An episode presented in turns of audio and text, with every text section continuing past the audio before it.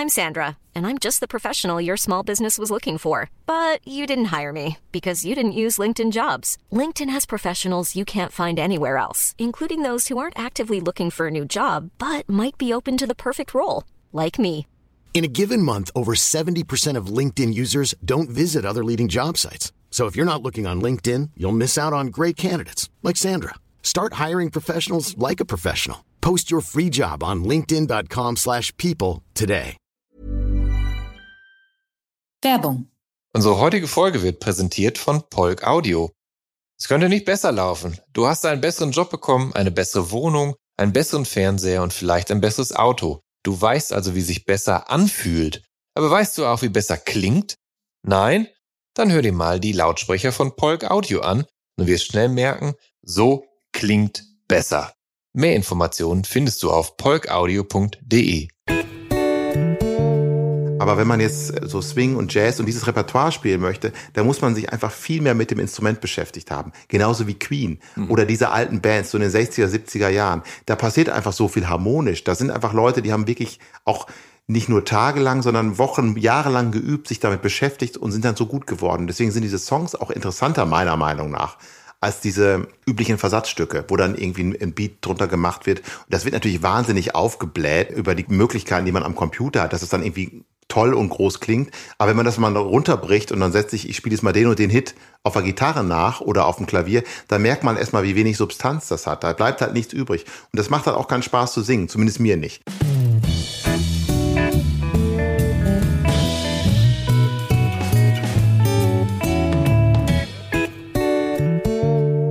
Hallo und herzlich willkommen zu der Soundtrack meines Lebens. Ich bin Jan Schwarzkamp und ich werde euch in diesem Podcast auf eine musikalische Reise mitnehmen. Eine durch das tönende und klingende Leben meiner Gäste. Mal nerdig, mal erhellend, immer persönlich. Ein Austausch über Popkultur im Allgemeinen und ein Blick aufs Leben durch die Linse der Musik im Speziellen. Viel Spaß mit der folgenden Episode. 1975 wird Tom Gable in Gelsenkirchen geboren als einer von vier Söhnen. Er beginnt schon früh im Knabenchor zu singen und verschiedene Instrumente zu spielen. In Amsterdam studiert er dann Jazzgesang, Schlagzeug und Posaune. Ende der 90er ist er Teil äh, seiner ersten Swing Big Band. 2003 erscheint mit By Day the Lies, That Lies Ahead sein erstes Album und es folgen drei weitere mit verschiedenen Big Bands, bevor Tom Gable mit 30 seine Karriere als Swing Entertainer der alten Schule mit dem Album Introducing Myself nochmal neu definiert. Und die Platten erscheinen jetzt unter, die Platten erscheinen jetzt alle unter seinem Namen. Und er wird ab jetzt nicht mehr mit Ä, sondern mit AE geschrieben. Seit 2005 sind sieben weitere Swing-Alben entstanden. 2020 zieht er ein erstes Resümee mit dem Album The Best of Tom Gable, Original Features und Re-Recordings. Und 2022 wird er auf verschobene Jubiläumstour gehen. Jetzt ist Tom Gable mein Gast im Soundtrack meines Lebens. Hallo Tom. Hallo. Schön, dass Jan. du da bist. Freue mich sehr. Ich hoffe, ich habe alles soweit äh, richtig zusammengefasst. Du hast tatsächlich drei Brüder, oder? Ja, tatsächlich, das, das, war, das war korrekt sogar schon. Ja. Da ging es schon los mit den richtigen Informationen. Das passt alles, ja. Wunderbar, da bin ich zufrieden. Aber Tom, du spielst äh, mehrere Instrumente und angefangen hat alles tatsächlich mit äh, Glockenspiel, Flöte, Geige und im Knabenchor. Und äh, ich finde, das ist schon ein ganz gutes Paket. Wie alt warst du denn da, als das alles so nach und nach losging? Ähm, das äh, war tatsächlich schon äh, seit frühester Jugend ähm, ging das, äh, naja, früh, Kindheit muss man sagen. Ja. Äh, Glockenspiel war, das war diese klassische äh, Früherziehung, die meine Ja. Eltern äh, uns aufgezwungen haben. Äh, so wie andere Eltern dann ihre Kinder halt vielleicht zum Fußballverein geschickt haben, war es meinen Eltern immer wichtig, die waren oder sind, waren sehr musikinteressiert immer, dass wir äh, frühzeitig mit Musik in Kontakt kommen. Ich glaube, da war ich so Glockenspiel, ich glaube, da war ich so gefühlt drei, vier Jahre alt, da habe ich kaum Erinnerung. Ja. Bei der Blockflöte weiß ich noch, dass ich so kleine Hände hatte, kleine Finger, die habe ich leider immer noch. Äh, Ich konnte die Löcher gar nicht vernünftig äh, zumachen. Also die Blockflöte war auch kein, also es es heißt dann immer, ne, du spielst dies und jenes und ich spiele natürlich letztendlich grau und ich spiele so gut wie ich kann gar nicht, ich kann zwei Töne auf der Blockflöte spielen. Also mehr ist es dann auch nicht. Okay. Das, aber äh, ich nehme mal an, dass das mal mehr war, oder? Äh, auf, die Block, auf der Blockflöte tatsächlich nicht mehr. Das wird immer wieder geschrieben und irgendwann wird es auch, wenn, weil du das jetzt gesagt hast, wird das dann auch wieder schreiben und das, Ja. da denken wir, boah, der spielt auch noch Blockflöte, aber es ist so, äh, nee. Ähm, aber also du hast gerade so ein bisschen erwähnt, dass deine Eltern dir das so, so ein bisschen aufgeschwatzt haben. Denn äh, also ich würde mich ja wundern, wenn du jetzt als Kind schon Lust auf das alles gehabt hättest. Denn ich stelle mir das ehrlich gesagt auch gar nicht so einfach vor. Ich meine, du warst halt ein Kind und als Kind will man ja irgendwie, keine Ahnung, mit Legos spielen oder mit, mit, mit Matchbox-Autos oder im Sandkasten oder so weiter. Und und da will man doch eigentlich nicht, wenn man von der Schule kommt, dann gleich mehrmals die Woche von einem Instrumentenunterricht zum nächsten Chortermin gekarrt werden, oder? Es war auch tatsächlich, ich weiß, das war eine Quälerei, zum Beispiel äh, mit, mit immer, immer gern auch mal mit Tränen verbunden, zum Beispiel zum Knabenchor. Mhm. Das hat mir überhaupt keinen Spaß gemacht. äh, ich kann mich auch jetzt nur noch dunkel dran erinnern, aber wir haben dann auch sogar zwei Platten gemacht, aber so mehr, wie man das mal so macht. Dann gibt's auch mal eine Platte vom Knabenchor der Christuskirche in den Büren. Äh, und war bestimmt auch alles ganz nett, auch nicht ganz unwichtig, aber ich weiß noch, dass ich wirklich gezwungen werden musste, auch zur Geige. Dann wurden so Verhandlungen geführt, ob man überhaupt mal fünf Minuten am Tag übt. Das ist natürlich ja. jetzt, fällt man, denkt man, das ist bizarr, wie wenig Zeit das ist. Als Kind waren wir fünf Minuten, das war so, was mein Vater mir so abbringt, ähm, abbringen konnte, das äh, mehr war irgendwie dann teilweise nicht drin. Ja. Und das, das schien mir dann schon zu viel und fast nicht aushaltbar.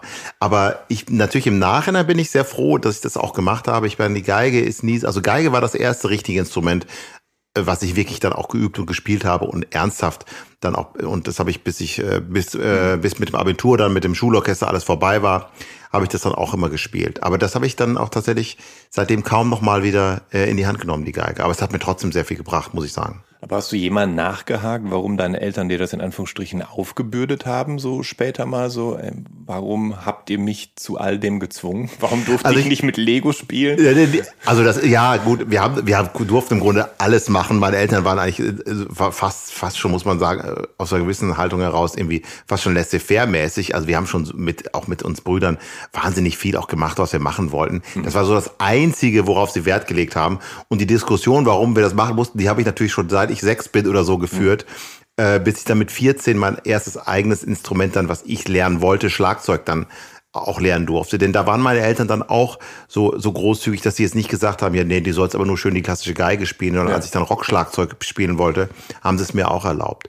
Und im Nachhinein bin ich froh. Es gibt halt so viele Eltern, die äh, ich, die, glaube ich, vielleicht auch zu lasch dann ihren Kindern gegenüber sind. Ich mhm. kenne eigentlich nur die Geschichte von Leuten, die mir erzählen, ach, ich habe auch mal Klavier gespielt, aber leider nach zwei Wochen wieder aufgehört, wo ich dann auch denke, okay, da, da muss man als man, Eltern wissen doch auch, wie Kinder sind. Vielleicht muss man da mal ein bisschen mit sanftem Druck auch mal ja. jemand zu seinem Glück zwingen. Also es hat auf jeden Fall nicht geschadet. Wir sind ja. alle froh, dass wir diese Instrumente gelernt haben. Wobei es natürlich auch die Eltern gibt, ne, die so ihre eigenen nicht ausgelebten Kindheitsträume dann ihren Kindern aufbürden. So komm, mach das doch. Ich, ich konnte das nie. Ja, das natürlich. Das gibt's auch. Das ist also, äh, bis zu den äh, was weiß ich, diesen Tenniseltern oder so, was man ja. so von früher, diese Gesch Geschichten von Steffi Graf und so weiß ich noch. Aber so krass war das bei uns einfach nicht. Ähm, das war alles völlig harmlos. Waren denn deine Eltern selber musikalisch? Also haben die auch Instrumente gespielt? Ja, mein Vater hat äh, viel Klavier gespielt, der war auch vor allem sehr in Musik äh, interessiert. Ich sehe hier eine riesen Plattensammlung. Mein Vater hatte aber noch mehr, gut, der ist auch ein bisschen älter natürlich noch geworden. Ähm, der hat, war vor allen Dingen Opernfan, hat klassischen Gesang geliebt und war da so ein ganz großer Spezialist sozusagen, hat Platten wirklich gesammelt. Das war sein größtes Hobby. Meine Mutter hat auch Saxophon und Klarinette noch alles gespielt. Ähm, das war also immer viel Musik bei uns im Haus. Also für mich war es total selbstverständlich und normal, Musik zu machen. Ähm, es ist ja vor allen Dingen auch so, dass ihr, ähm, naja, so an Weihnachten, da ging es ja richtig äh, rund mehr oder minder. Das heißt, ihr wurdet in Anführungsstrichen gezwungen, dass ihr euren Großeltern was vorspielen musstet. Da war dann irgendwie ein Bruder am Klavier und einer am Cello und einer an der Trompete und du tatsächlich an der Geige. Das klingt ja nach einem halben äh, Kammerorchester, was ihr dann da zu Hause aufgeführt habt. Ja, in einem erstaunlich kleinen Wohnzimmer, äh, da, wo ich jetzt äh, immer, wenn ich da seitdem dann gesessen habe, wir sind natürlich alle was größer und breiter geworden, aber es ist trotzdem erstaunlich, wie viele Leute da damals reingepasst haben. Und das habe ich wirklich auch gehasst. Das haben wir alle gehasst, diese, diese Weihnachtslieder zu spielen für die Omas, die dann da äh, teilweise mitgesungen haben. Ähm, ganz komisch, wo man, wo man jetzt eigentlich im Nachhinein denkt, äh, mein Gott, warum habt ihr warum habt ihr euch da nicht überwunden und mal den Omas diese Freude gemacht? Ich fand das ganz furchtbar peinlich, mhm. weil ich irgendwie auch so den, den Eindruck hatte, dann wird man irgendwie so vorgeführt. Ja. So, ja, die, jetzt müssen die, die vier Kinder müssen jetzt artig spielen und so. Ähm, das haben wir alle nicht gemocht. Mittlerweile finde ich es natürlich auch völlig harmlos. Aber das ist ja immer so. Ich, wenn ich mal ein Kind hätte oder haben werde vielleicht, dann würde ich mich auch freuen und dann stolz das irgendwas spielen lassen und mein Kind wird es dann auch wieder hassen und mich dafür und später. So, so sind so geht's halt von Generation zu Generation aber weiter. Du, aber du willst ja dann auch nicht zum Beispiel an deiner Geige versagen nach dem Motto, ja, also die, also die anderen haben ja alle toll performt an ihren Instrumenten, aber du an der Geige ja, ja aber. Also ich glaube, dass da die Kritik war, wenn wir Odo Fröhliche gespielt haben, die war da nicht allzu groß. Ähm, hast du hast tatsächlich hast du ein Weihnacht Lieblingsweihnachtslied? Also ich meine, du hast ja auch mehrere äh, Swing-Weihnachtsplatten aufgenommen. Zwei oder Ja, drei zwei. sogar? Ich habe zwei, zwei Weihnachtsplatten aufgenommen, aber eher mit, äh, mit diesem amerikanischen Mhm. Repertoire oder dem äh, englischsprachigen, weil das so ein bisschen leichter ist, so Mhm. locker leichter in dem, in dem Sinne. Ähm, Nee, kann ich auch. Es gibt viele Weihnachtslieder, die ich, ich kann das gar nicht sagen. Deswegen habe ich auch nicht ohne Grund auch zwei gemacht. Ich finde für mich, zu- das, was ich mache, sind mir die, die deutschen Weihnachtslieder, diese Tradition, äh, es ist ein Ros entsprungen. Das ist mir alles ein bisschen zu schwer und zu kirchlich Ja. geprägt. Auch gut, wenn Weihnachten natürlich, würde, wie jemand aus dem Kirchenmann würde jetzt sagen, äh, wenn ich Weihnachten, was sonst mit der Kirche zu tun haben sollte, aber ich mag eher diesen, diesen fröhlichen, diesen freundlichen Charakter die man auch mit Weihnachten verbindet. Wir sind zum Beispiel alle zu Hause, wir sind überhaupt nicht, wir sind nicht getauft, wir sind alle völlig ungläubig aufgewachsen und haben trotzdem immer Weihnachten gefeiert. Und das fand ich auch schön. Ich finde das ein schönes Fest, so wie viele Feste äh, ja aus irgendwelchen Traditionen herauskommen oder irgendwelchen Glaubensgeschichten und man die einfach auch so feiern kann. Also ich finde es, ich kann trotzdem Weihnachten auf der Bühne feiern, ohne jetzt alles andere mitzumachen, was dahinter steckt. Ja, das kann ich absolut verstehen. Also es ging bei uns in der Familie auch so. Also, da, da Also seien wir ehrlich, wir haben die Geschenke, die Geschenke haben uns einfach Spaß gemacht. Natürlich, natürlich. So. Und das familiäre Zusammenkommen ist natürlich auch eine nette Sache. Das finde ich auch. Ja. Also du, du hast vorhin schon erwähnt, dass du angefangen hast, Schlagzeug zu spielen. Und zwar mit 14 war das, wenn ich mich nicht irre. Richtig, und ja. mit 17 dann die Posaune. Beides erstmal selbst beigebracht, bis du dann später auch äh, Unterricht genommen hast, besonders bei der Posaune. Ne? Ähm, wo kam äh, dieser ähm, musikalische Elan her, dass du jetzt dir auch noch zwei weitere Instrumente nach und nach drauf schaffst? Ja, also Schlagzeug war so mein Traum tatsächlich. Das äh, weiß ich gar nicht, wann ich da mal auf die Idee gekommen bin. Ich fand es immer toll, Schlagzeugern zuzuschauen, fand immer Schlagzeug-Soli immer das Beste, wenn irgendwelche Konzerte waren, das weiß ich noch ganz genau. Mittlerweile hat sich das natürlich auch so ein bisschen abgeflacht und jetzt mittlerweile denke ich auch so, ah, boah, so ein Schlagzeug-Solo wieder so. Ja. Äh, aber das so ändert sich, das ist einfach witzig. Aber ich hatte so, ich fand einfach faszinierend Schlagzeug und das habe ich auch geliebt. Und die Posaune kam eigentlich letztendlich so ein bisschen da, dadurch, dass ich in meinem Orchester saß und gedacht, was ist das für ein witziges Instrument? Das, äh, ich verstehe nicht, wie das funktioniert. Man sieht ja so Posaunisten, die ziehen da immer sowas komisch hin und her, Ja. drücken auf nichts rum und dann ist es mal tiefer, mal höher, aber man kann so keine Regelmäßigkeit darin äh, feststellen, wenn man das nicht kennt, das Instrument. Und das fand ich einfach faszinierend und hab's mal ausprobiert und fand's dann irgendwie einfach auch cool und hab's, hab's durchgezogen. Es ist ja, also ich finde ähm, das interessant mit dem Schlagzeug. Also du sagst halt, äh, dich haben Schlagzeug-Soli fasziniert.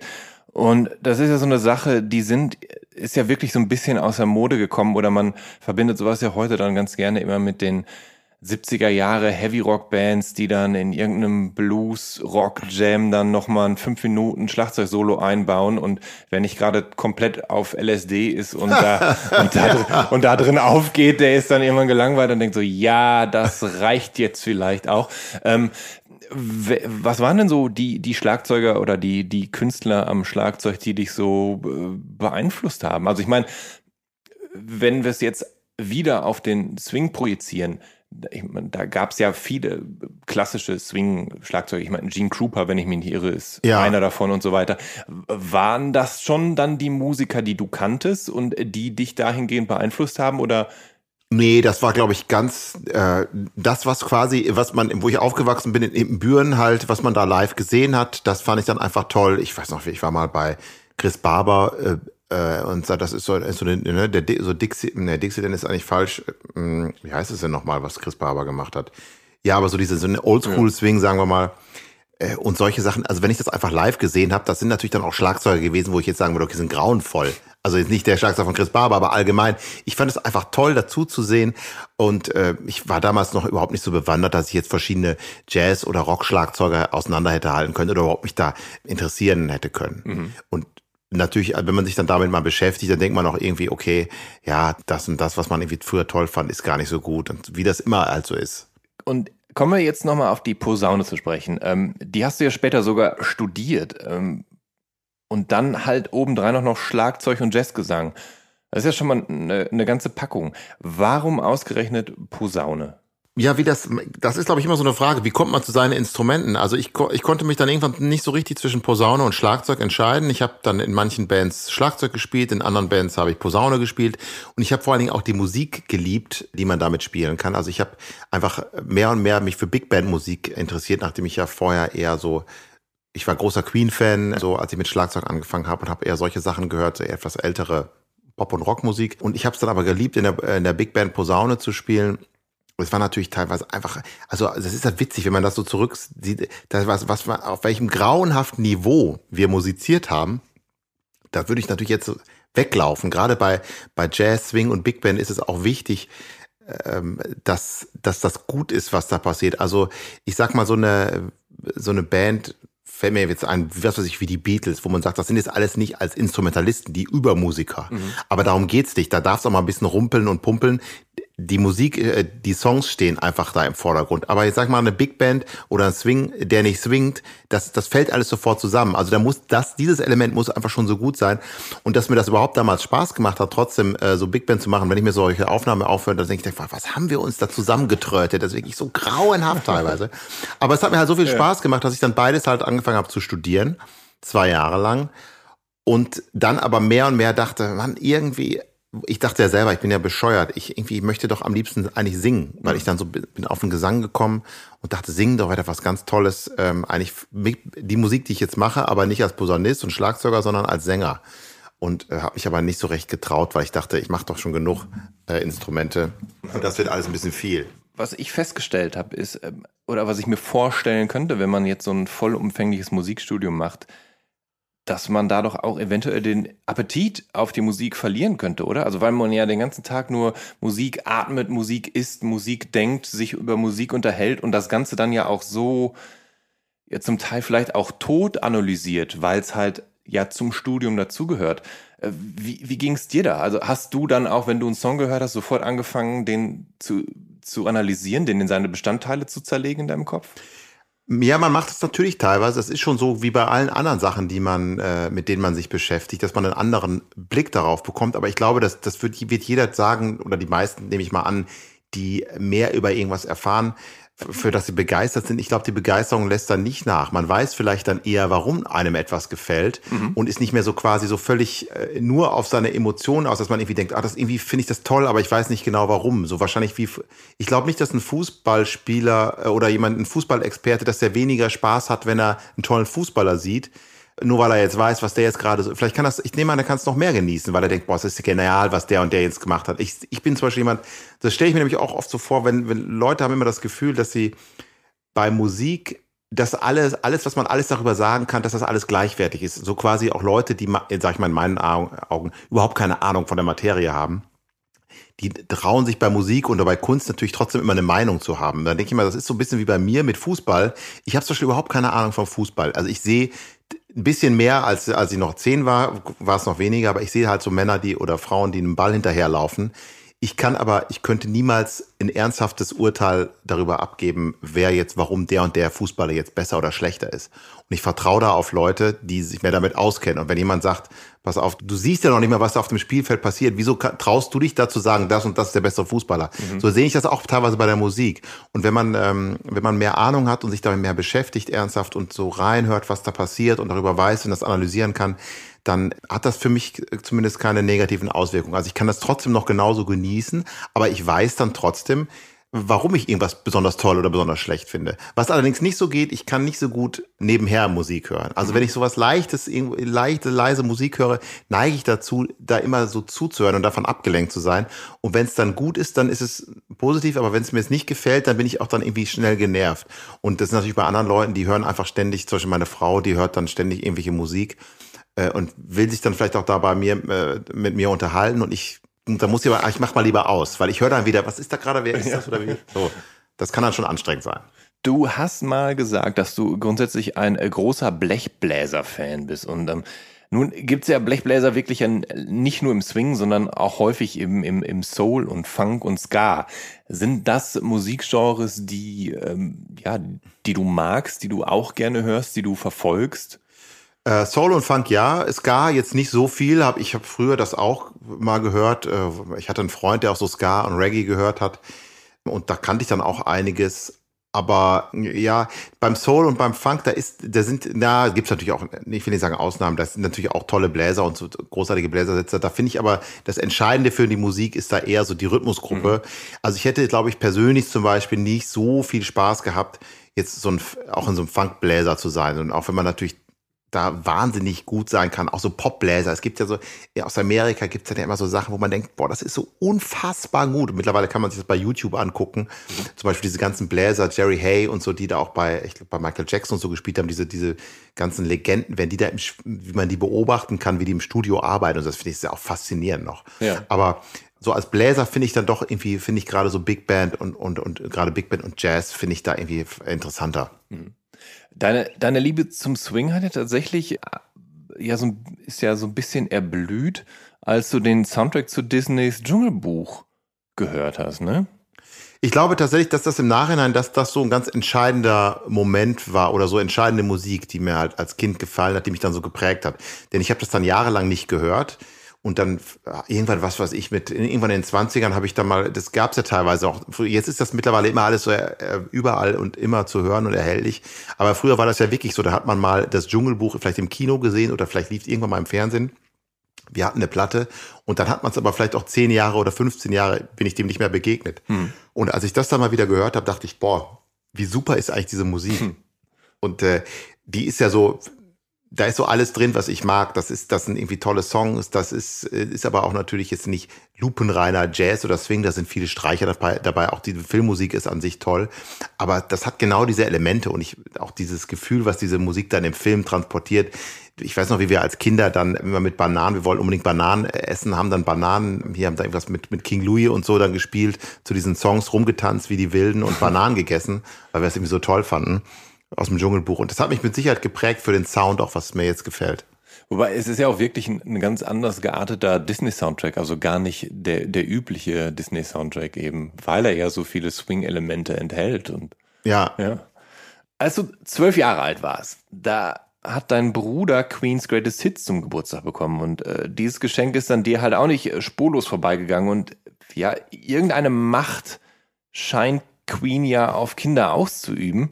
Also ich meine, also bei mir war halt Queen auch einer der ersten Bands, die ich beeindruckend fand. Und nun geht das auch so und zwar ohne größeren Einfluss von mir, auch bei meiner Tochter so weiter. Was glaubst du, woran liegt das? Worin liegt die Magie von Queen und dass sie gerade anscheinend auch zu ja, Kindern spricht? Ach so, das ist mir gar nicht so bewusst geworden. Das kann sein. Das finde ich ja nicht unerfreulich. Also ich persönlich fand bei Queen immer toll, also er, das waren so verschiedene Elemente. Ich mochte äh, immer den Gesang von Freddie Mercury. Ich mochte dieses Opulente. Mhm. Ich mag diesen großen, diesen großen Sound und dass da so viel passiert. Also ich war nie so der Freund von gib mir, gib mir so einen einfachen, ehrlichen Rock'n'Roll. Eine Gitarre, ein Bass, Schlagzeug und Sänger und dann jammen wir und dann alles so super ba basismäßig. Ich habe das geliebt, dass die sich im Studio so ausgetobt haben mit Chören und nochmal Gitarren gedoppelt. Das fand ich auch einfach faszinierend, wenn man das dann nachgelesen hat. Und natürlich haben die auch wahnsinnig gute und auch eingängige Songs geschrieben. Das sind ja alles ich habe mit den Greatest Hits angefangen, mit der ersten Platte. Die gab es damals für meinen Bruder zum Geburtstag zeitgleich mit, dem, mit unserem ersten CD-Spieler für uns Kinder.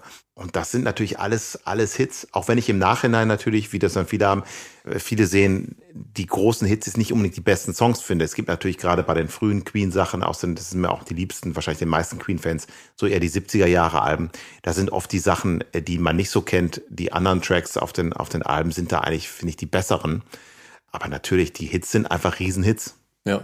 Und mit Mitte 20 hast du dann irgendwann gemerkt, dass du offensichtlich halt auch, auch singen kannst. Beziehungsweise du hast vorhin gesagt, dass du irgendwann festgestellt hast, dass du gerne singen möchtest. Und du hast natürlich vorher einige Instrumente gespielt und du warst im Knabenchor, was dir ja gar nicht so viel Spaß gemacht hat. Wie merkt man denn, dass man singen möchte plötzlich? Ach, das merkt man dadurch, dass man einfach ständig singt. Ich habe mit äh, mit 19 oder so habe ich meinen ersten Frank Sinatra Sampler gekauft, so eine great, so ein großes Frank Sinatra seine großen Erfolge. So eine CD war das vom Wühltisch und da habe ich mich einfach in diese Musik und auch in diesen Gesang verliebt. Also ich kannte natürlich Big Band Musik, habe ja auch schon so in, in Jugend Big Bands gespielt und so, aber mir war gar nicht klar, wie wie geil und genial ich einfach Frank Sinatra jetzt speziell finde. Und da ist dann so eine ganze Welt für mich aufgegangen, dass ich dachte, boah, das ist, das ist ja wirklich toll. Und das Schöne war, ich konnte endlich mal richtig mitsingen.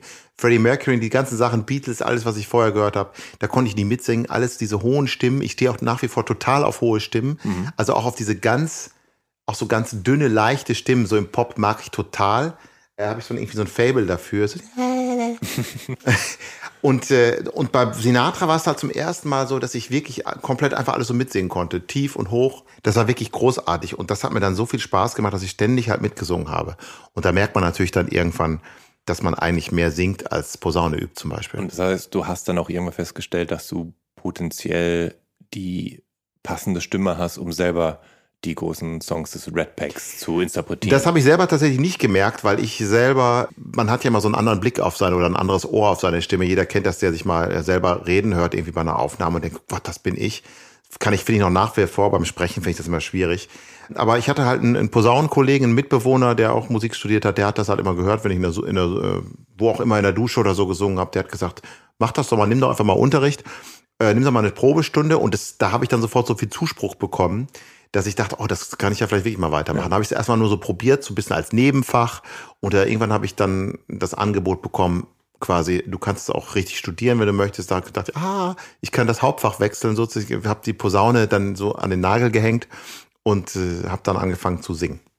Ähm, man beschreibt dich ja gerne auch als äh, Crooner und für mich sind das immer Sänger, die so eine so ein samtenes Rotweintimbre haben. Nun weiß ich, wenn man jetzt ein Glas Rotwein trinkt vor der Show, ist das nicht so gut, weil man hat dann, es kratzt im Hals und man hat einen Teppich auf der Zunge, aber als, als Bild, so, so ein mhm. samtenen Rot, so ein samtenes Rotweintimbre. Siehst du dich selber als Crooner und wenn nicht, was ist für dich denn überhaupt ein Crooner? Weil so eine richtige Entsprechung dafür gibt's im Deutschen ja eigentlich gar nicht. Nee, ich weiß auch nur, dass zum Beispiel Frank Sinatra selber auch in einem Interview gesagt hat, er hat sich geweigert, Crooner bezeichnet zu werden. Alle sagen immer Crooner, Crooner, Crooner. Ich glaube, was man in Deutschland oft damit bezeichnet, sind einfach diese, diese Sänger so wie Frank Sinatra. Aber ich glaube, die Crooner sind eigentlich letztlich, so wie ich das verstanden habe, es ist, glaube ich, immer schwierig, da überhaupt eine einheitliche Definition zu finden. Es sind eigentlich fast noch eine Generation vorher, die sie wirklich so aus heutiger Sicht auch ziemlich altmodisch klingenden Sänger, so äh, auch so jemand wie ähm,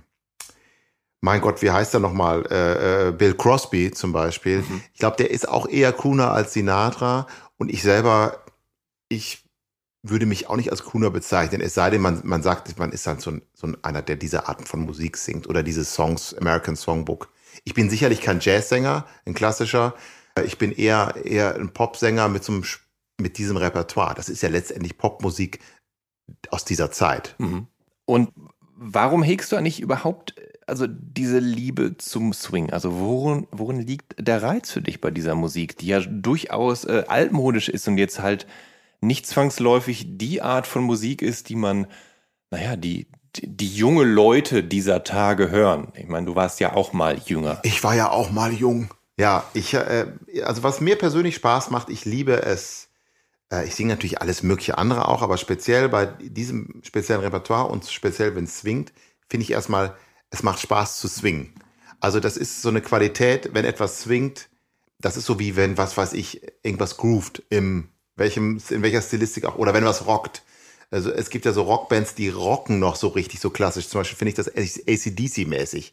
Zum Beispiel bei ACDC, da hört man da, das rockt jetzt richtig. Das hat so eine bestimmte Qualität, wie die zusammenspielen. Auch diese ganz einfachen Beats, mhm. aber super gut gespielt. Wenn ACDC-Songs dann so gecovert werden oder schlecht gespielt wird, fällt das auch alles sofort zusammen, finde ich. Und es ist dann ein Haufen Mist. Und beim Swing ist es halt auch so. Und wenn es swingt und ich swingen kann mit einer swingenden Band, dann macht es einfach wahnsinnig Spaß. Das macht, ist einfach ein, das ist dann einfach emotional. Das ist eine, eine, eine Freude, einfach das zu machen. Und darüber hinaus finde ich halt auch die Songs großartig meistens. Also, was heißt, es gibt natürlich wahnsinnig viele Songs, gibt es auch schlechte, aber es gibt ein wahnsinnig großes äh, Angebot an tollen Songs, diese ganzen Evergreens. Und ich mag auch einfach die Harmonik. Mir ist moderne Musik oft, gerade in der Popmusik, oft viel zu langweilig, also auch zu simpel von den Harmonien zum Beispiel, da ist, das ist ja wirklich ein, meiner Meinung nach ein, ein Zeichen unserer Zeit, dass Musik immer leichter herzustellen ist. Also es durch Computer, das kann ich ja selber auch sagen. Ich habe ja auch Computer beschäftigen mich damit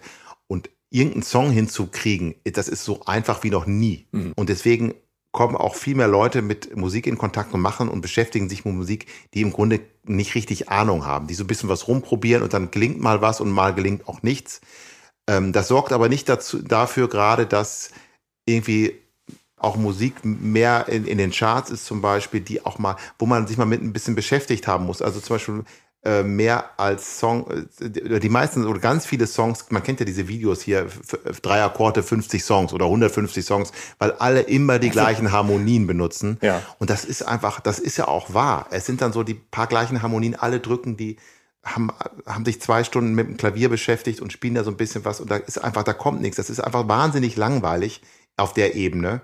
Es gibt natürlich Ausnahmen, aber wenn man jetzt so Swing und Jazz und dieses Repertoire spielen möchte, dann muss man sich einfach viel mehr mit dem Instrument beschäftigt haben. Genauso wie Queen mhm. oder diese alten Bands, so in den 60er, 70er Jahren. Da passiert einfach so viel harmonisch. Da sind einfach Leute, die haben wirklich auch nicht nur tagelang, sondern Wochen, jahrelang geübt, sich damit beschäftigt und sind dann so gut geworden. Deswegen sind diese Songs auch interessanter, meiner Meinung nach als diese üblichen Versatzstücke, wo dann irgendwie ein Beat drunter gemacht wird. Und das wird natürlich wahnsinnig aufgebläht über die Möglichkeiten, die man am Computer hat, dass es dann irgendwie toll und groß klingt. Aber wenn man das mal runterbricht und dann setzt sich, ich spiele jetzt mal den und den Hit auf der Gitarre nach oder auf dem Klavier, dann merkt man erstmal, wie wenig Substanz das hat. Da bleibt halt nichts übrig. Und das macht halt auch keinen Spaß zu singen, zumindest mir nicht. Also ich mag schon klassische Songs, wo es auch mal dramatisch sein darf, wo man auch so richtig singt. Also es macht, singen macht ja auch Spaß.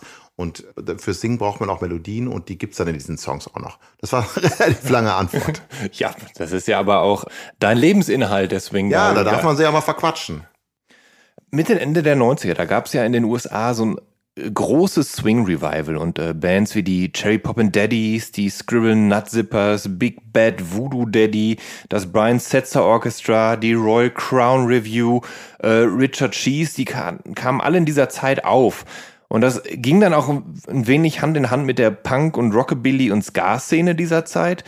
Und du warst ja damals an der Grenze vom Teenager zum Twen. Äh, bist du mit dieser Swingwelle irgendwie in Berührung gekommen? Weil ich muss ja sagen, in Deutschland köchelte das Ganze nur so ein bisschen auf Sparflamme im Gegensatz zu den USA, wo du ja plötzlich dann an jeder Straßenecke irgendwelche Suits und so weiter kaufen konntest. Aber das hat sich ja hier so weit gar nicht durchgesetzt. Aber natürlich waren auch diese Bands hier auf Tour und ähm, bist du da halt, wie gesagt, damals mit in Kontakt gekommen? Nee, tatsächlich ehrlich gesagt nicht. Ich, so, ich muss sogar zugeben, dass die meisten der Namen, die du gerade aufgezählt hast, eigentlich gar nicht kenne. Das liegt aber auch daran, dass ich irgendwie immer schon die Neigung hatte, mein musikalisches Seelenheil in der Vergangenheit zu suchen. Also ja. so nach dem Motto, ich höre mir lieber die, die Sachen aus der Zeit an, die ich äh, wo es herkommt, als jetzt eine Band zu hören, die das jetzt gerade nachmacht. Das ist ja auch oft dann einfach mit so einem hohen Kultfaktor, der mir dann wieder nicht so sympathisch ist. Dann äh, ziehen sich alle so anpassend und machen ja. da eine heiße Swing-Party oder wie auch immer. Und dann gibt's eine Band dazu. Am Ende sind die gar nicht gut und, und tun nur so. Und das soll es dann irgendwie auch nicht sein. Das sind ja dann diese Moden, die kommen und gehen dann aber auch schnell wieder. Mhm. Und das brauche ich auch nicht. Insofern habe ich das damals so gar nicht so mitbekommen. Ich habe einfach die Musik gehört, so quasi die Originale. Das war ja auch die Zeit, wo ich in Amsterdam war. Ich kann mich nicht erinnern, dass ich da groß auf solche Art speziellen Swingbands gestoßen sind, also diese, diesen Kult so ausgelebt haben. Das gab es, wie, wie, du schon sagst, in Deutschland aber auch nicht so stark. Nee, das gab es wirklich nicht so stark, aber es waren halt eben halt natürlich immer so, so Mini-Big Bands, also es war halt immer so meistens ein Kontrabassist, Gitarrist, Bassist, ach, ne, Entschuldigung, den hatten wir ja, den Kontrabassisten, Schlagzeuger, den äh, Frontmann und dann die Bläsersektion. Und es wurde ja ganz gerne auch mal Turbo Swing genannt oder so, weil es halt mehr, mehr Punch hatte. Es war halt weniger dieser elegische, äh, loungige Swing, ja, sondern so es hatte, roh, ne? ja, sondern ein bisschen, ein bisschen roher, ein bisschen ja, ja. Rockabilly-mäßiger, wenn man so will. Sagen, genau. Ja. ja, und ähm, naja, ich, kann, ich bin tatsächlich damals damit in Kontakt gekommen, so ein bisschen, und, und fand es halt ähm, zum Teil ganz interessant. Also gerade diese Cherry Pop and Daddies, die hatten mit Zoot, Zoot, Riot so einen Hit, der dann sogar in der Alternative Disco kam und so. Und Freunde von mir fanden das auch äh, sehr interessant und wir waren, fanden alle diese Swingwelle so ganz, ganz cool aber mussten dann auch feststellen, da geht hier nicht viel in Deutschland. Und als ich dann mit äh, meinem Freund äh, 2001 nach zum ersten Mal nach Amerika gefahren bin, war total baff. Da haben wir dann so einen Laden gefunden, wo es tatsächlich dann Suits gab und und dann hast du halt diese diese Uhrenkette dann da und und diese riesen Schulterpolster und Pipapo, äh, Fedora, glaube ich, so heißt der Hut, Ja, ja. es dann dazu gab. Okay. Und das war dann Ja. halt, es war interessant, dass das in Amerika dann, äh, ja, ganz anders ausgelebt wurde und auch, ähm, naja, äh, es war halt auch dann ein komplettes Kontrastprogramm zu dem üblichen Alternative Rock und Punk, den man so zu der Zeit Ja. kannte, weil die Jungs, die auf der Bühne standen und die Damen, die auf der Bühne standen, halt alle super schick waren. So. Also ich habe witzigerweise, jetzt wo du es sagst, äh, muss ich sagen, das zieht sich bei mir durchs ganze Leben. Ich habe eigentlich dieses ganze drumherum, was oft so mit Musik äh, oder was gerade so mit Jugendkultur dann immer und Musik verbunden wird, habe ich irgendwie nie mitgemacht. Also ich habe weder ich war kein Rocker, ich war nicht poppig oder äh, ich habe man die Musik gehört, die mir gefällt, aber ich habe das nicht so mein ganzes Leben bestimmen lassen und das finde ich auch, das also äh, mag es, ich weiß gar nicht mehr, ich überlege es gerade, es kommt mir auch irgendwie nicht so so seriös rüber. Ja. Das sind dann so, finde ich, so Leute, die aus den falschen, fa- aus den falschen Gründen Musik äh, hören. Also wenn da jemand zu mir aufs Konzert kommt und sich schick macht, finde ich das nicht schlimm. Aber wenn jetzt jemand quasi vor allen Dingen äh, das Red Pack cool findet und denkt, hey, ich bin der coole den Martin und ich äh, Mhm. habe hier eine Frau in der linken Hand und hier den Drink und wir spielen noch äh, Roulette äh, oder was weiß ich und das dann so abfeiern möchte, das ist dann nicht der Grund, warum ich diese Musik mache. Für mich ist diese Musik mehr, ähm, genauso wie Frank Sinatra mehr, natürlich viel mehr ist für mich als dieses Image, das, das, das man damit verbindet. Ja, damals gab es ja zum Beispiel sogar auch, äh, es gab ja einen Film zu dieser Generation, auch wo sich, glaube ich, junge Leute als äh, Pseudo-Red Pack neu definieren wollten. Und äh, Swingers hieß der mit Vince Vaughn in der Hauptrolle. Ähm, und Ach, den muss ich dann tatsächlich mal sehen. Ich hab, ich hab, Ja. mir sagt das was, aber ich habe den nie gesehen. Wenn er was damit zu tun hat, dann gucke ich ihn mir gerne mal an. Ist der denn ganz unterhaltsam? der ist ganz unterhaltsam, er ist halt, ähm, handelt halt von so einem Mann, der von seiner Freundin verlassen wird aus Gründen und dann wieder mit der zusammenkommen will und dadurch eine, eine Lebenskrise geht, ähm, soweit ich mich erinnern kann. Für mich, bei mir ist es auch schon 20 Jahre her, dass ich den gesehen habe, aber er fängt halt, also er spielt halt eben in dieser Neo-Swing-Szene und fängt dieses Bild ganz gut ein. Und es gibt auch viel Live-Musik und es stehen halt auch, also die hängen dann auch immer in so einem in so einem Nachtclub ab oder in so Bars ab. Und da spielen dann eben auch äh, diverse Bands live. Und auf dem Soundtrack sind natürlich auch äh, Leute wie Dean Martin und Tony Bennett und so weiter drauf. Und im Film selber tauchen dann Big Bad Voodoo Daddy und so weiter auf und ja, die Jungs laufen dann eben auch nur alle relativ schick angezogen oder so, wie man das Mhm. vielleicht in den 60ern in Las Vegas getragen hat, dann rum und lassen dieses, lassen das wieder aufleben. Ja, ja. Und ähm, okay. ich, ich finde, also ich, ich kann das nachvollziehen, was du gesagt hast, sich so auch so, so dogmatisch einem Stil unterzuordnen und das dann so zu 100 Prozent zu leben, die ganze Wohnungseinrichtung dem dann anzugleichen und so weiter und so fort.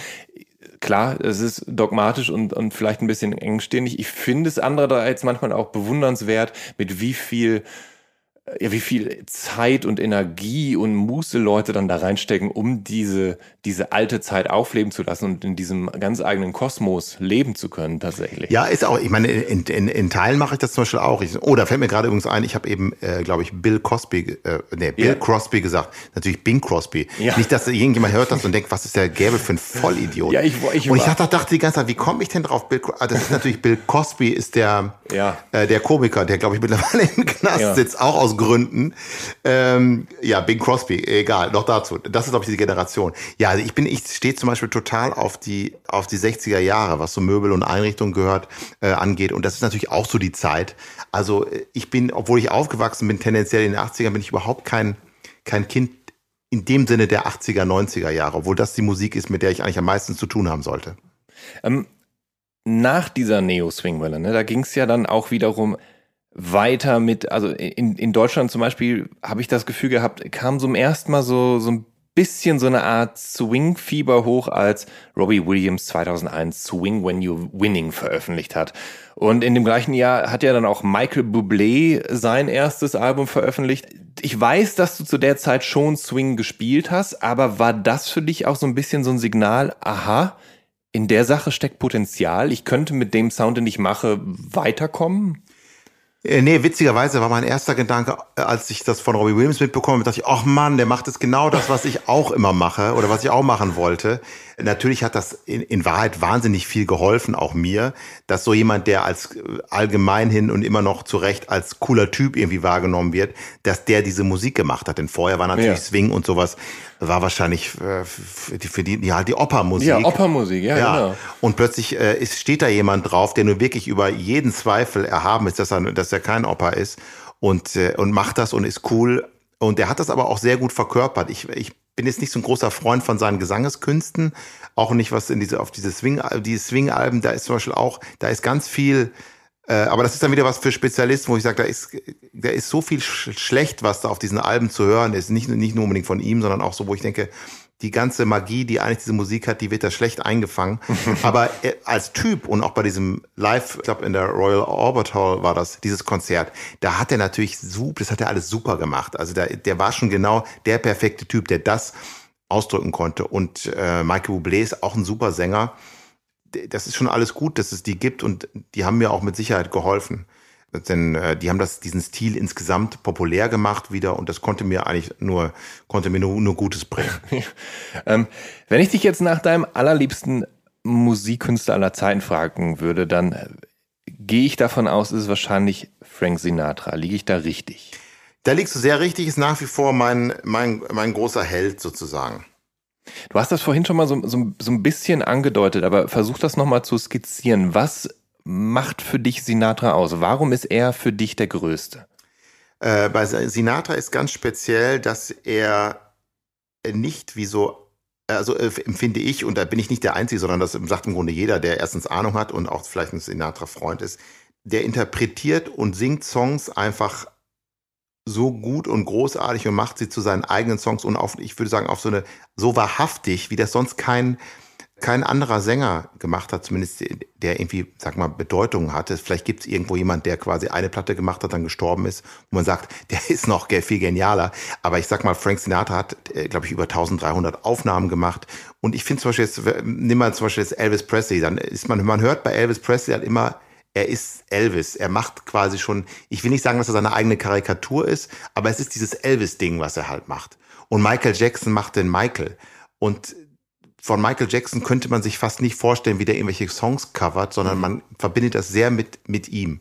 Und Frank Sinatra ist halt jemand wie so klassische Sänger, wie so, so Opernsänger oder klassische Sänger halt, der, der, der nimmt einfach einen Song, der hat so viele Songs genommen, der hat ja, glaube nehme ich mal an, keinen einzigen Song selber geschrieben, sondern singt die einfach, interpretiert die, so wie kein anderer.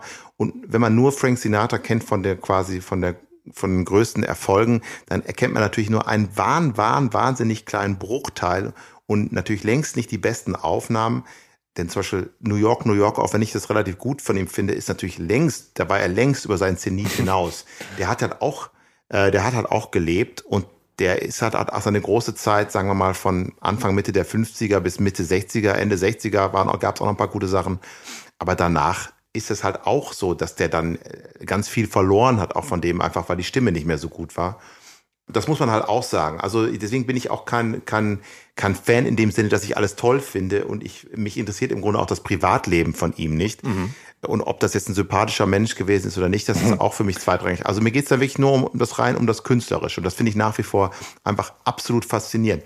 Und man muss dazu sagen, er hatte immer die allerbesten Arrangeure und die allerbesten Musiker. Also wenn man ja. wissen möchte, was war so in dieser Zeit, als diese Musik, diese Big Band Musik groß war, was war das Beste, wo sind die besten Leute zusammengekommen, dann war das eigentlich immer bei Frank Sinatra. Die anderen haben auch tolle Leute gehabt, aber es war dann so, das habe ich auch mal gelesen, wenn Frank ins Studio gegangen ist, dann war halt dann war wirklich nur die absolute Top-A-Besetzung der besten Musiker, die diese Musik halt spielen können in Amerika. Und dann war das Orchester, hat dann nochmal was, was ich, zehn Streicher mehr, ja. als wenn jemand anders ins Studio gegangen ist, der nicht ganz so erfolgreich auch war. Dann wurde halt ein bisschen abgespeckt, die Big Band war vielleicht ein bisschen kleiner oder es war nicht mehr ganz so viel Zeit. Also der hat aus dem Vollen schöpfen können und deswegen sind diese Aufnahmen auch so mit das Perfekteste, was man in diesem Bereich Musik so hören kann. Aber apropos äh, gelesen, du hast ja dich äh, kürzlich noch durch so ein ähm, Nachschlagewerk für, für Nerds geackert, ne? Und zwar Frank Sinatra, A Complete Recording History of Techniques, Songs, Composers, Lyricists, Arrangers, Sessions and First Issue Albums von 1939 bis 84. Bist, bist du jemand, der, der sowas dann richtig studiert, um etwaige Reproduktionen dann auch so, so stilecht wie möglich hinzubekommen? Also bei, bei so einem Buch zum Beispiel, da, sind, äh, da geht es mir in erster Linie darum, dass da die ganz alle Aufnahmen, die er gemacht hat bis 84, äh, der Autor ging damals davon aus, der hat das glaube ich 1989 oder so geschrieben, dass der Frank Sinatra kein Album mehr aufnehmen würde. Der hat ja noch diese Duets, Duets-Alben gemacht im ganz hohen Alter. Aber bis dahin sind äh, soweit ich weiß, sämtliche Aufnahmen, die er gemacht hat, verzeichnet. Und ich finde das immer interessant als, als Musiker auch, dass man dann halt sieht, wer hat das genau arrangiert, wann war genau diese Session, wer hat da genau zum Beispiel Schlagzeug gespielt, sofern man das weiß. Man weiß das ja leider dann manchmal nicht. Es gibt ja oft eh viel zu wenige Aufzeichnungen über sowas. Und ich habe zum Beispiel letztens oder letztes Jahr habe ich mich mit einem Arrangeur mal getroffen auf, einen, auf einen, den ein oder anderen Wein und dann haben wir so gefachsimpelt über die, unsere Lieblingsschlagzeuger bei Frank Sinatra und der wusste, dass bei ganz vielen Aufnahmen haben wir dann noch quatscht, ja, das und das ist der beste Schlagzeuger, hör dir das nochmal an, was er da spielt. Also das ist dann schon einfach so Nerdtum oder so Spezialistentum, was dann total viel Spaß macht, wenn man so ja. auf Gleichgesinnte trifft. Und für sowas sind solche, solche Nachschlagewerke natürlich wirklich faszinierend, dass man denkt, ach okay, ja. bei der Session hat genau der Schlagzeuger Schlagzeug gespielt, aber bei dem anderen Song, der auch noch auf dem Album ist, was weiß ich, da war der gerade ja. krank oder wie auch immer, musste aufs Klo, dann ist jemand eingesprungen eingesprungen und deswegen ist da auf diesem Track ein anderer Schlagzeuger zu hören. Sowas finde ich halt faszinierend. Bist du denn, bist du auch äh, Platten oder CD-Sammler? Also hast du dann zum Beispiel auch von, keine Ahnung, von Frank Sinatra eine, eine ganze Kollektion zu Hause oder eine grundsätzliche musikalische Swing-Kollektion, die so die Basis abdeckt, so eine Art zeitloses Archiv, aus dem du dich immer wieder dann bedienen kannst, wo du immer wieder nachhören kannst? Äh, leider nicht so in dem Maße, wie ich es eigentlich haben müsste und auch eigentlich theoretisch schön finde, wenn ich zum Beispiel hier diese Plattensammlung, die ich hier gerade sehen darf, das ist schon faszinierend, das hat, da habe ich nicht viel mit zu tun. Also ich fange, seit ich sowas wie Spotify und sowas auch viel benutze und höre, fange ich immer an, die Sachen, die mir gut gefallen, vor allem von früher auch, gerne so als Vinyl nachzukaufen. Das finde ich mhm. dann doch schon toll und äh, das ist natürlich auch so über diese ganzen Börsen, so wie Discogs und Co., da kann man natürlich tolle Sachen finden und das ist auch so einfach geworden. Da muss man nicht mehr über Flohmärkte irgendwie schlurfen das finde ich auch faszinierend, aber ich habe, glaube ich, nur von Frank, Frank, Frank Sinatra ist, glaube ich, der einzige, von dem ich so ungefähr wahrscheinlich 95 Prozent ja. habe.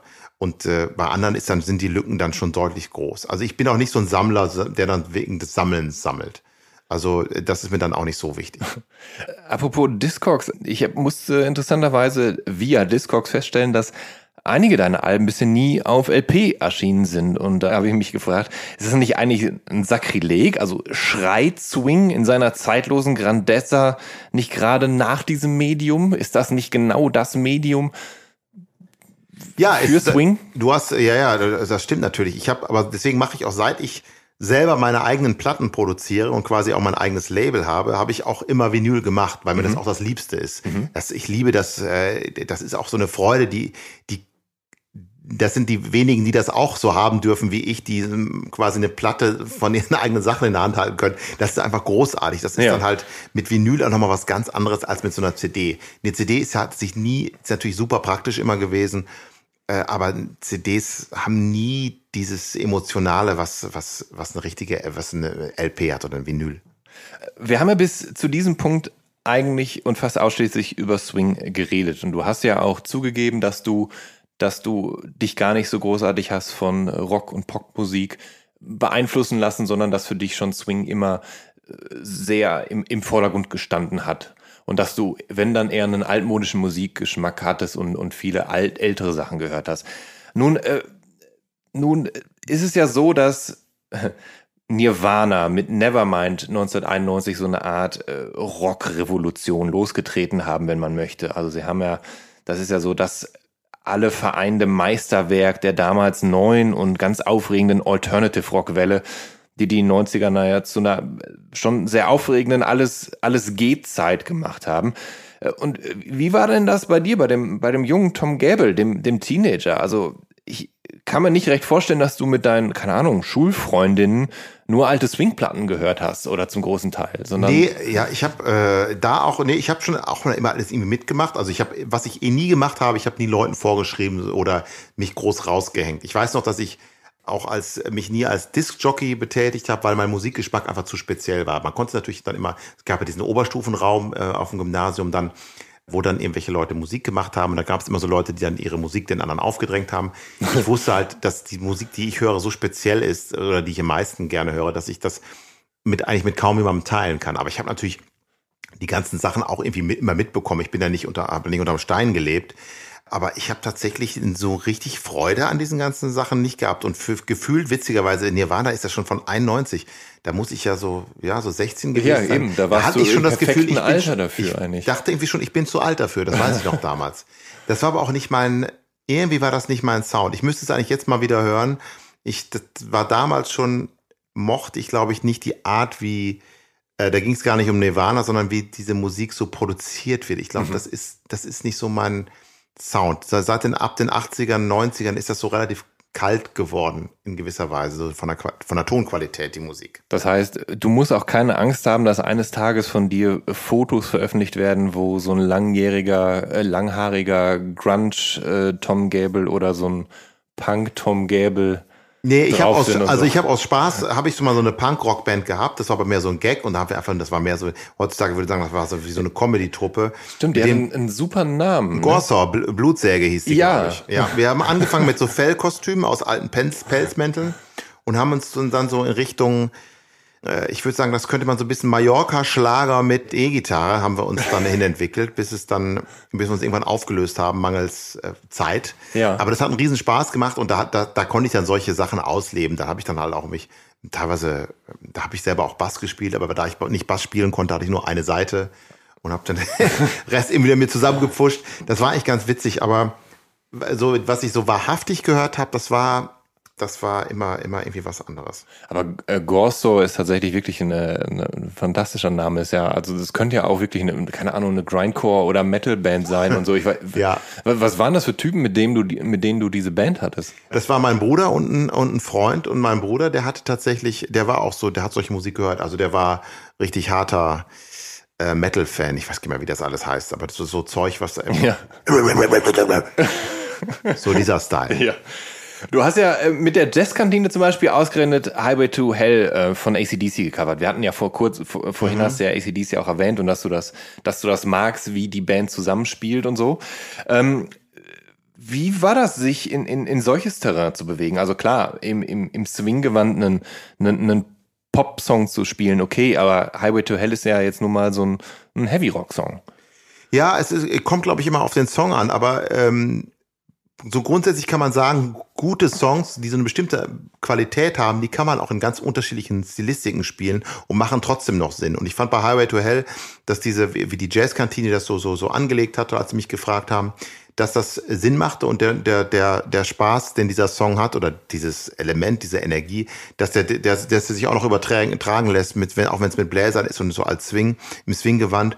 Und das ist eh ganz lustig. Solche Experimente mache ich schon mal ganz gerne mit oder mache die auch selber. Ich habe auch selber, ähm, jetzt komme ich schon wieder, nach Bing Crosby komme ich jetzt nicht auf meinen eigenen, äh, Eye of the Tiger habe ich gecovert. Von Survivor. Von Survivor.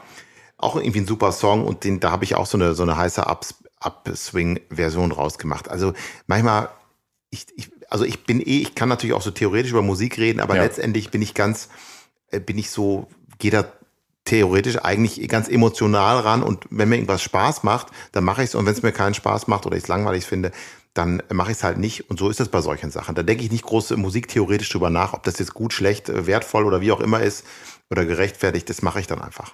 Du bist natürlich jetzt auch nicht der erste Swing-Künstler, der, der sich einen Heavy-Rock-Song vorgenommen hat. Ähm, es gibt zum Beispiel eine Platte von Pat Boone.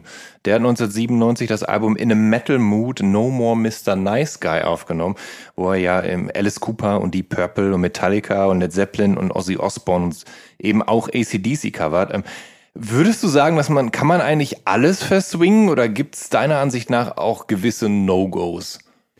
Also No-Gos im Sinne von moralisch Ja, oder- nee, oder im- würde ich sagen nicht. Aber Oder im Sinne von, boah, das haut musikalisch nicht hin. Wir können nicht diesen Trap-Hip-Hop-Track verswingen. Das haut nicht hin. Also ich glaube, äh, ja, Musik muss eine bestimmte Art von Qualitäten mit sich bringen. Sie muss zum Beispiel, damit, damit das sinnvoll ist, da muss es irgendwie eine Art von Struktur geben in einem Song und es sollte auch Melodien und Harmonien geben. Also mhm.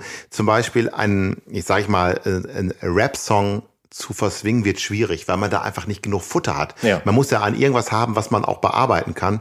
Und quasi den Rap-Beat dann durch einen Swing-Beat zu ersetzen und den Rest dann einfach, da, da, da bleibt nichts übrig. Das funktioniert nicht. Also es gibt genug Musik, die funktioniert nur so in dem, in dem, in dem Genre oder in diesem Stil oder teilweise ja auch genau nur in der einen Aufnahme, äh, wie es sie gibt und ist da toll auch, oder das soll gar nicht wertend gemeint sein, aber das, das macht dann irgendwie keinen Sinn. Aber es, es ist natürlich eine, eine, Tradition, dass im Swing eben viel gecovert wird und dass zum Beispiel ähm, Traditionals aufbereitet werden oder die, die immer gleichen Songwriter neu interpretiert werden. Und das ist im, im, im Blues und im Soul ja auch oft nicht anders. Äh, wie wählst du denn selber deine Coversongs für deine Platten aus? Also bist du da so ein absolutistischer Bandleader oder arbeitest du dann auch eben mit der Band zusammen und lässt dir von denen auch äh, Dinge anraten und sagen, ey, hier, wäre das nicht eine gute Idee? Also äh, ich habe nichts dagegen, wenn jemand was anrät und natürlich irgendwelche Ideen kommen immer mal irgendwo her, aber meistens kommen doch die die Sachen, glaube ich, von mir, weil ich mich dann am meisten damit beschäftige. Äh, und ich, da bin ich einfach so, auch so ganz naiv gehe ich an die Sache ran. Mir macht irgendwas Spaß, ich finde irgendwas witzig, dann mache ich das. Und äh, denke jetzt nicht krampfhaft drüber nach, ich müsste jetzt noch irgendwie ein, irgendwie ein, ein witziges Cover irgendwie unterbringen oder so. Deswegen kann es auch sein, dass es das mal gar nicht gibt. Aber an sich ist mir natürlich diese Tradition, dass man irgendwelche Songs einfach singt als Sänger ist mir sehr sympathisch. Das haben natürlich Sinatra und Co. gemacht und das ist ja auch, oder äh, was äh, die ganze Klassik besteht ja zum großen Teil daraus. Und das finde ich, das ist auch ein Zeichen von seriöser Musik, dass man einfach Songs, die gut sind, auch covert und singt. Also wenn man jetzt äh, Warum sollte man nur die Musik? Früher dachte ich da so, der, der, der, nach dem Motto, der, der hat, oh, der Sinatra, der hat ja nicht mal seine eigenen Songs geschrieben. Das kann ja gar nicht so gut sein. So nach diesem Gefühl, das ist natürlich mhm. völlig absurd. Ja, ja. Das war die Zeit, wo die, also die, die besten Sänger haben die Songs gesungen, die besten Komponisten haben so komponiert sozusagen. Und heutzutage neigt man dazu, dass alle, dass man alles selber machen muss, mhm. sonst ist es nicht ernsthaft. Das ist aber natürlich ein bisschen schwierig, weil nicht jeder wirklich äh, in allen Bereichen gleich talentiert ist. Der eine kann halt gut singen, schreibt aber vielleicht nur miserable Songs oder umgekehrt, wo ich eigentlich schön finde, dass es diese Aufteilung gibt. Also das ist mir schon sympathisch, dass man halt den, dass man halt als Sänger sich die Songs raussucht, die man gerne singen möchte. Und das wird natürlich auch nach wie vor auch viel gemacht und ich, ich, ich mache das gerne und gute Songs äh, singe ich halt einfach lieber als schlechte Songs. Eine Frage zum Abschluss hätte ich aber noch und zwar gibt's eine Coverversion an denen du kläglich gescheitert bist, wo du dachtest, nee, Jungs und Mädels, das kriegen wir nicht hin mit unserem, mit unserer Band und mit, mit in, in diesem Gefüge? Äh, nee, nicht kläglich gescheitert, nur so, dass es gibt eine Aufnahme von, jetzt hänge ich schon wieder, und zwar von Snoop Doggy Dogg, der ja. hat einen Song mal gemacht mit, mit einem DJ, dessen Namen ich gerade auch nicht mehr weiß. Das ging, dad, dad, ähm, äh, Dog out, äh, das war mal ein großer Hit 2012 oder so 2013. Dies, ich komme leider nicht drauf. Ähm, ja. Doch, ja, das, äh, mit David Getter war das zusammen. Okay. Ich komme nicht mehr drauf, wie der heißt, aber eine super, also ich fand, das ist einfach ja. so bizarr, dass ich habe hab sonst nichts groß mit Snoop Doggy Dogg zu tun, aber diesen Song und diesen Sound fand ich total geil und davon habe ich ein eine Coverversion gemacht im, im, im Swing. Ach so, der heißt Sweat. Ja. Sagen, äh, äh, irgendwie äh, I, I just wanna make you sweat. Das, war so, so, ein, so ein Riesenhit. Und da haben wir leider keine Erlaubnis bekommen, den, den zu covern. Also wir haben eine Aufnahme, ich habe da noch zu einer Aufnahme rumliegen, aber ich darf die leider nicht veröffentlichen. Okay. Das ist richtig gut geworden. Das ist aus diesem völlig eine bizarre Mischung. Und ich glaube, der Text ist auch ganz schön versaut, ehrlich gesagt. Das fiel mir dann erstmal auf, wie das wahrscheinlich so üblich ist. Alles so Slang-Ausdrücke, wo es nur um das eine geht. Aber der hat, ist leider aus den falschen Gründen bisher nicht an die Öffentlichkeit gekommen. Das tut mir sehr leid. Dann drücke ich die Daumen, dass wir den eines Tages vielleicht dann doch irgendwann zu hören kriegen und dass Snoop Dogg nach ein paar weiteren Tüten vielleicht dann locker genug ja, ist, um, hoffe, um dir ja. die Erlaubnis zu erteilen. Ich glaube, der persönlich ist schon locker genug. Da gibt es dann irgendwelche Anwälte, die nicht so locker sind. Tom, ich danke dir ganz, ganz herzlich für dieses Gespräch. Es ja, sehr war, gerne. Es war sehr interessant, ähm, endlich mal wirklich und ausführlich über Swing und Frank Sinatra und so weiter zu reden. Sehr gerne, immer wieder gerne. Und äh, Bis dann und viel Erfolg auf deiner Jubiläumstour 2022. Ich drück die Daumen, dass das dann alles rund geht. Wenn man sich überlegt, dass sie eigentlich schon dieses Jahr hätte stattfinden sollen, ja, ja. zwei Jahre mit zwei Jahre Verspätung. Wir bleiben aber frisch und jung und die Musik hält uns halt einfach großartig toll, sag ich mal. Natürlich. Pass auf dich auf. Danke.